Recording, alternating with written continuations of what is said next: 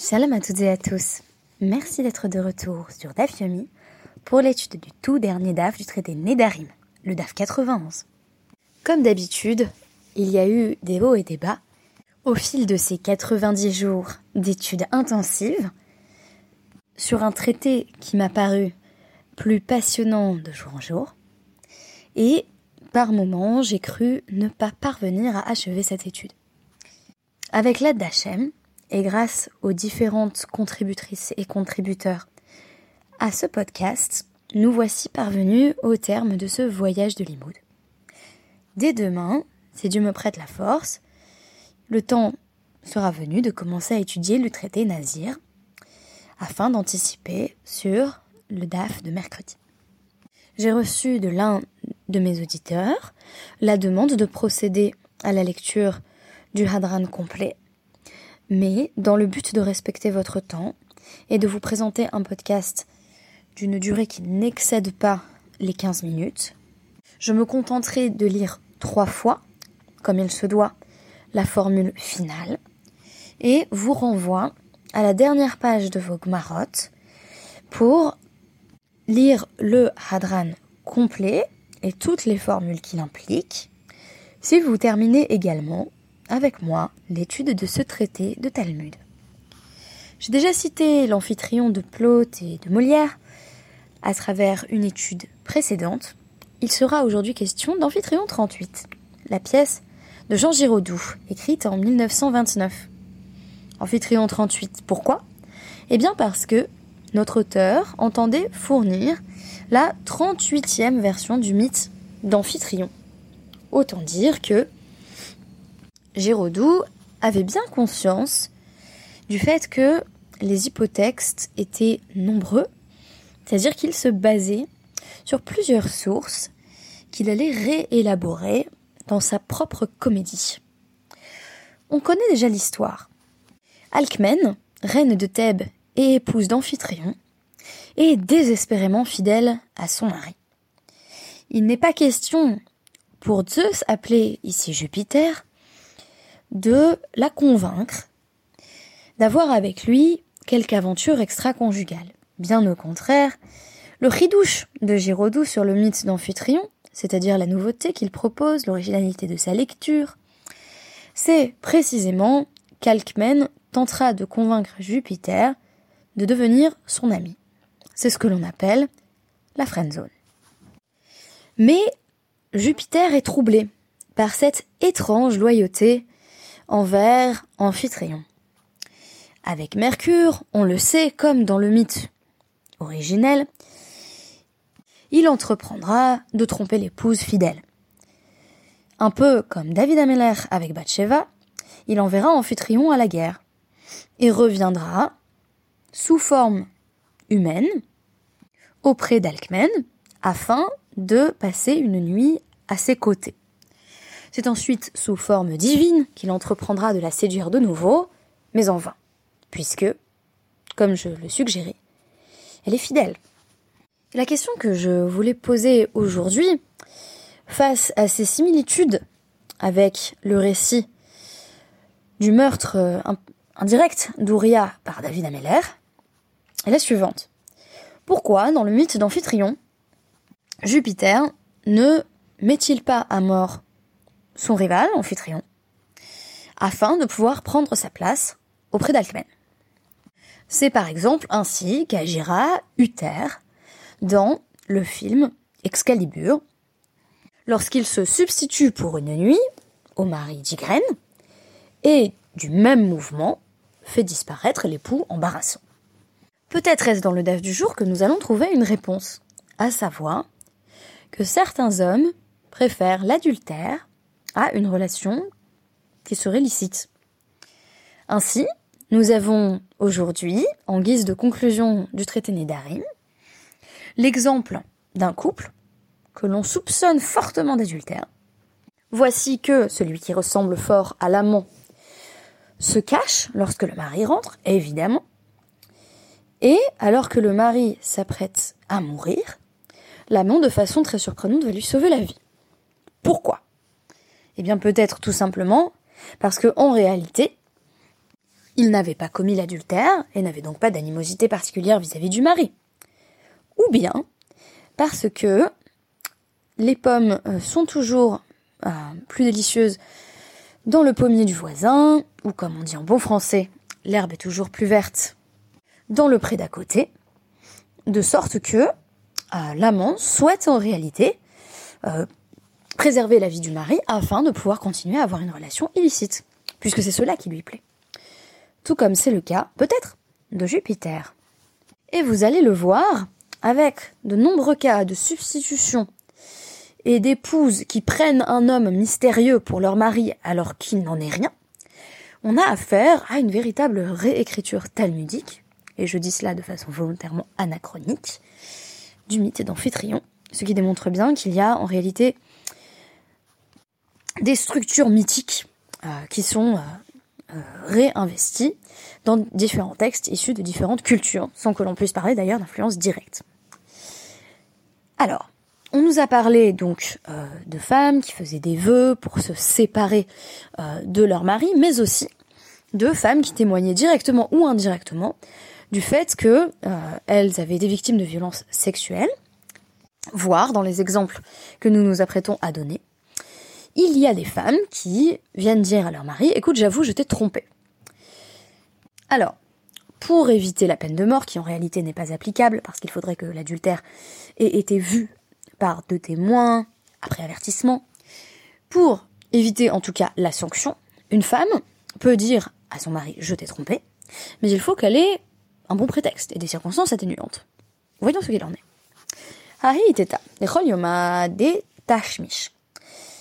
Mikadma Mashia Yedele Gavra, il y a une femme qui, chaque jour où son mari euh, et elle couchaient ensemble, se levait tôt le matin suivant et lui lavait les mains. Peut-être est-ce l'équivalent des clichés euh, de films où on voit un homme allumer une cigarette auprès de la femme avec laquelle il vient de s'unir en disant en gros est-ce que c'était bien chéri En tout cas, on a ici un rituel de gratitude euh, qui exprime la tendresse de la femme, de l'épouse ici vis-à-vis de son mari, avec qui elle a couché le soir précédent. Yomachad, Atiale Maya Lemi Meshe. Amarla Havamiltal euh, Lohavata Aidana. Et voici qu'un matin, elle se lève, comme à son habitude, et lui lave les mains. Et il lui dit, mais hier on n'a pas couché ensemble. Alors elle dit, Amrale, imken, chad minochim, ahalve, dehavo. Elle lui dit, mais si, enfin, si c'était pas toi, ça devait être euh, l'un des non-juifs, qui sont des marchands d'aloès et qui étaient de passage. Euh, ce devait donc être euh, l'un de ces non-juifs qui s'est glissé dans le lit conjugal. On ne peut donc pas parler ici directement de violence sexuelle, mais plutôt de cas de substitution. Sans qu'il y ait violence physique directe, il y a toutefois erreur sur la personne, et par conséquent absence de consentement féminin, de sorte qu'elle n'est passible d'aucune sanction, si tant est qu'elle dise la vérité. Voici donc que euh, mari et femme comparaissent devant Rav Nachman, qui dit à ce sujet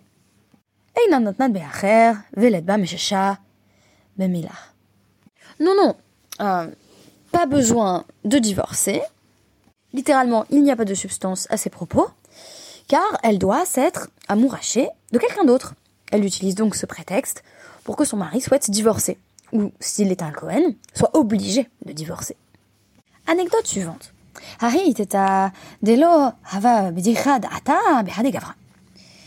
Une autre femme était en colère contre son mari. Amarla Haïdana Maishna. Il lui a dit Mais pourquoi t'es en colère aujourd'hui? Qu'est-ce qui a changé aujourd'hui? Amrale, Meolam lo ki Haïdana. Tu ne m'as jamais fait autant mal euh, en couchant ensemble, jamais tu ne m'as causé autant de douleur dans le ce qui désigne les relations sexuelles, qu'aujourd'hui. Et il lui répond Lo Havahada Milta Haïdana. Non, on n'a pas couché ensemble aujourd'hui.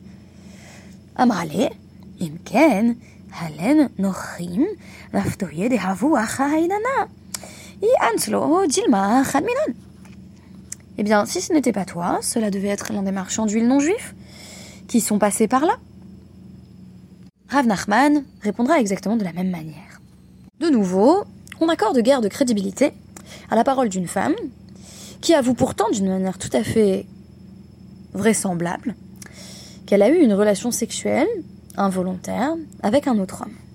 Il s'agit de l'un des premiers textes que j'ai découvert lors de ma toute première visite à la Yeshivat Maharat, lorsque je me suis rendue à l'un des shiurim de Rabba Wendy Amsalem, qui enseignait à ce sujet qu'il est fort vraisemblable en réalité que cette femme disait la vérité. C'est ce que le contexte semble indiquer, à moins qu'elle soit particulièrement rusée. Il est difficile d'expliquer pourquoi, par exemple dans le premier cas, euh, cette femme s'est levée le matin et a effectué le même geste que d'habitude, si ce n'est en raison de la méprise qu'elle évoque elle-même. Mais cela risquait fort de conduire au divorce. La lecture de Rabat Amsalem était que Rav Nachman vient ici masquer ce qui pourrait être une épreuve grave pour le couple, en disant que c'est comme si elle n'avait rien dit, on vient du moins apaiser la colère possible du mari, son dégoût, son dépit, afin de faire en sorte que, comme Alkman est amphitryon, le couple puisse perdurer et rester uni au-delà de cette aventure involontaire. En d'autres termes, on fait ici abstraction du fait que l'épouse semble donner un cadre tout à fait crédible à ses propos, afin de préserver le couple. C'est le cas même lorsque les apparences semblent dénoncer à coup sûr un adultère. Et je terminerai sur cette anecdote.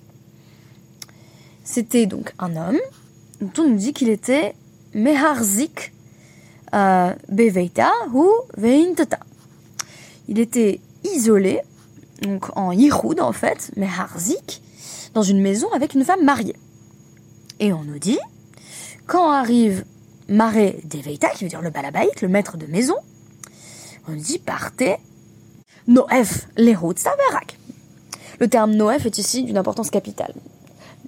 On nous dit, donc un Noef, c'est quelqu'un qui a commis l'adultère. Noef, Noefet. Un homme ici qui a commis l'adultère nous dit qu'il y avait un, l'une des parois de la maison qui était faite de, de, branches de palmier. Donc il s'est précipité euh, il a poussé le, mur de branches de palmier et il s'est enfui. Donc là, on a envie de dire, a priori, là, il y a vraiment un consentement clair hein, de, cette femme, mariée avec, avec cet homme, son amant, vraisemblablement. Donc évidemment, s'ils ont couché ensemble, qu'est-ce qui se passe? Il faut que le couple divorce. Ça, on le sait. Amarava, il était à. Mais non, cette femme est encore permise à son mari. Ils peuvent rester ensemble. Pourquoi? Parce que ita de avar iswa, euh, hava michas. Parce que si vraiment l'homme en question avait transgressé un interdit, eh bien, il ne se serait pas enfui, il se serait caché dans la maison. Et oui, vous connaissez les célèbres tropes du vaudeville, ciel mon mari, implique que l'époux en question découvre l'amant mal caché dans un placard. Mais si l'amant potentiel s'enfuit en courant, c'est sans doute que, à coup sûr, il n'a pas tout à fait la conscience tranquille, il sait très bien qu'il n'aurait pas dû être isolé avec cette femme, mais en fuyant, il est du coup plus visible. Le raisonnement de Rava a de quoi surprendre, puisqu'il implique que même lorsque toutes les apparences sont là pour désigner un adultère, on permet au mariage de perdurer. Mais que se passe-t-il si l'homme cette fois-ci se cache? Cette fois-ci, un, un homme qui a commis l'adultère, qui va voir une femme mariée. Le mari rentre, et cette fois-ci, on nous dit que que fait euh, L'amant, bah, évidemment, il se cache derrière la porte. Donc là, on a envie de dire, bah Rava, t'avais justement dit que seulement dans ce cas-là, on sait que il, euh, a commis l'adultère. Et donc on nous dit, il y avait du cresson dans la maison, et l'amant avait vu que euh, un serpent avait déversé son venin sur le cresson. Rentre le mari donc, et euh, l'amant est toujours caché. Et le mari s'apprête à manger du cresson. L'amant sort de sa cachette et dit L'oterul minhon de ta minhon riva. surtout ne mange pas ça parce que un serpent en a goûté, donc il a laissé du venin dessus. Et là, on nous dit à Marava, Intetacharia. Bien entendu, l'épouse est permise à son mari. Euh, puisque de nouveau, il était des avarisura, ni râler, euh, des lirol Parce que si bah, l'amant avait effectivement commis l'adultère, il avait qu'à laisser mourir le mari, ça lui aurait sauvé bien des troubles. Pourquoi? Eh bien parce qu'en général, quand on a commis l'adultère, Thérèse Raquin nous apprendra, une autre référence possible, qu'on n'est jamais bien loin du meurtre, ainsi qu'il est écrit dans Ézéchiel 23, 45, qui est fou, vedam, vedehen. Alors réponse de la Gemara, mais pchita, c'est évident qu'il n'a pas commis l'adultère, sinon il n'aurait pas sauvé le mari, il il aurait fait comme David Ameller. Et il aurait fait en sorte qu'il meure, ou il aurait au moins laissé mourir. Encore moins activement d'ailleurs que David Ameller. Et on nous dit non, t'aurais pu penser en fait que il y a des gens qui préfèrent l'adultère. Voilà, vous allez sur Glieden, il y a des pubs partout dans le métro.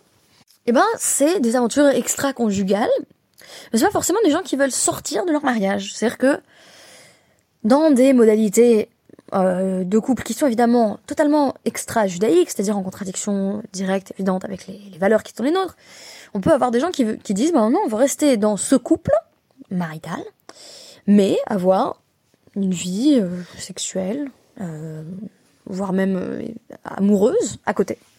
Et là, on nous dit, tu aurais pu penser qu'en réalité, cet homme, il préfère continuer à avoir une relation vraiment extra-conjugale. Donc, il veut continuer son glieden, Michelet 9-17, Mayim genuvim, yimtaku velechem setarim yinam. Donc, en gros, l'herbe est plus verte quand c'est celle du voisin. Les eaux volées sont plus douces et le pain qu'on mange en secret est délicieux. Kamash Malan, euh, Rava vient nous apprendre que ce n'est pas le cas et que l'on présuppose que euh, un homme qui a commis l'adultère et qui sauve le mari n'avait sans doute en réalité pas commis l'adultère. On nage en plein paradoxe puisque cet homme est lui-même désigné comme étant un OF, c'est-à-dire un homme qui a commis l'adultère. Dans ce DAF plein de paradoxes, c'est comme si, justement, on faisait comme si comme s'il n'y avait pas eu de tromperie, comme si la fidélité était encore possible, quand bien même les apparences accusent en toute chose l'épouse.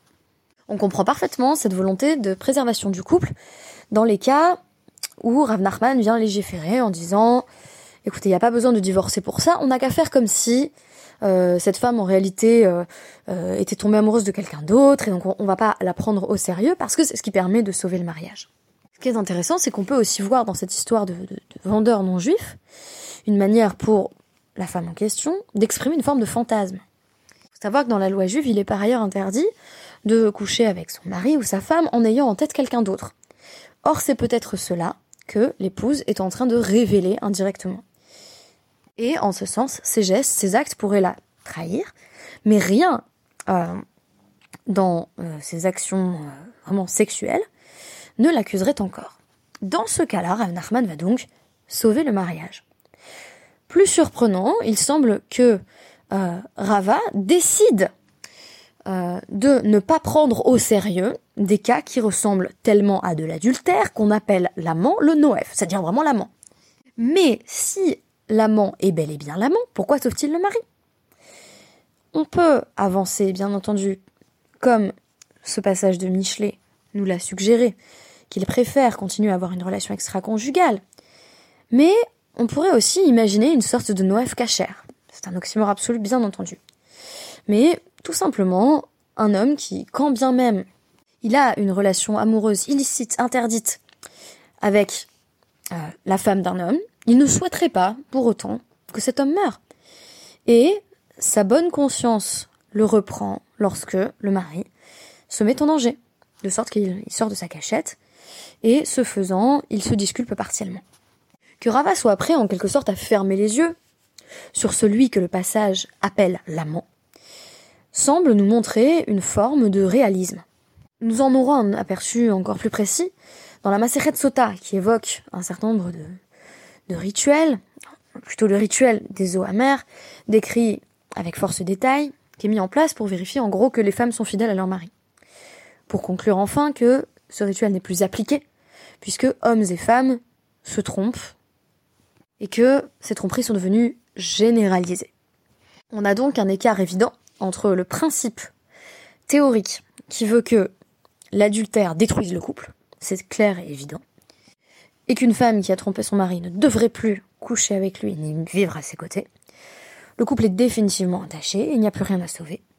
Et une sorte de réelle politique des sages, qui affirme que dans des situations où il semble, à l'évidence, y avoir eu adultère, où il y a eu en tout cas ambiguïté, puisque cette femme s'est isolée avec celui qui est ou n'est pas son amant, quoi qu'il en soit la chose est louche, pourquoi s'enfuit-il? C'est bien que l'amant, ou, pas l'amant, n'a pas la conscience tranquille.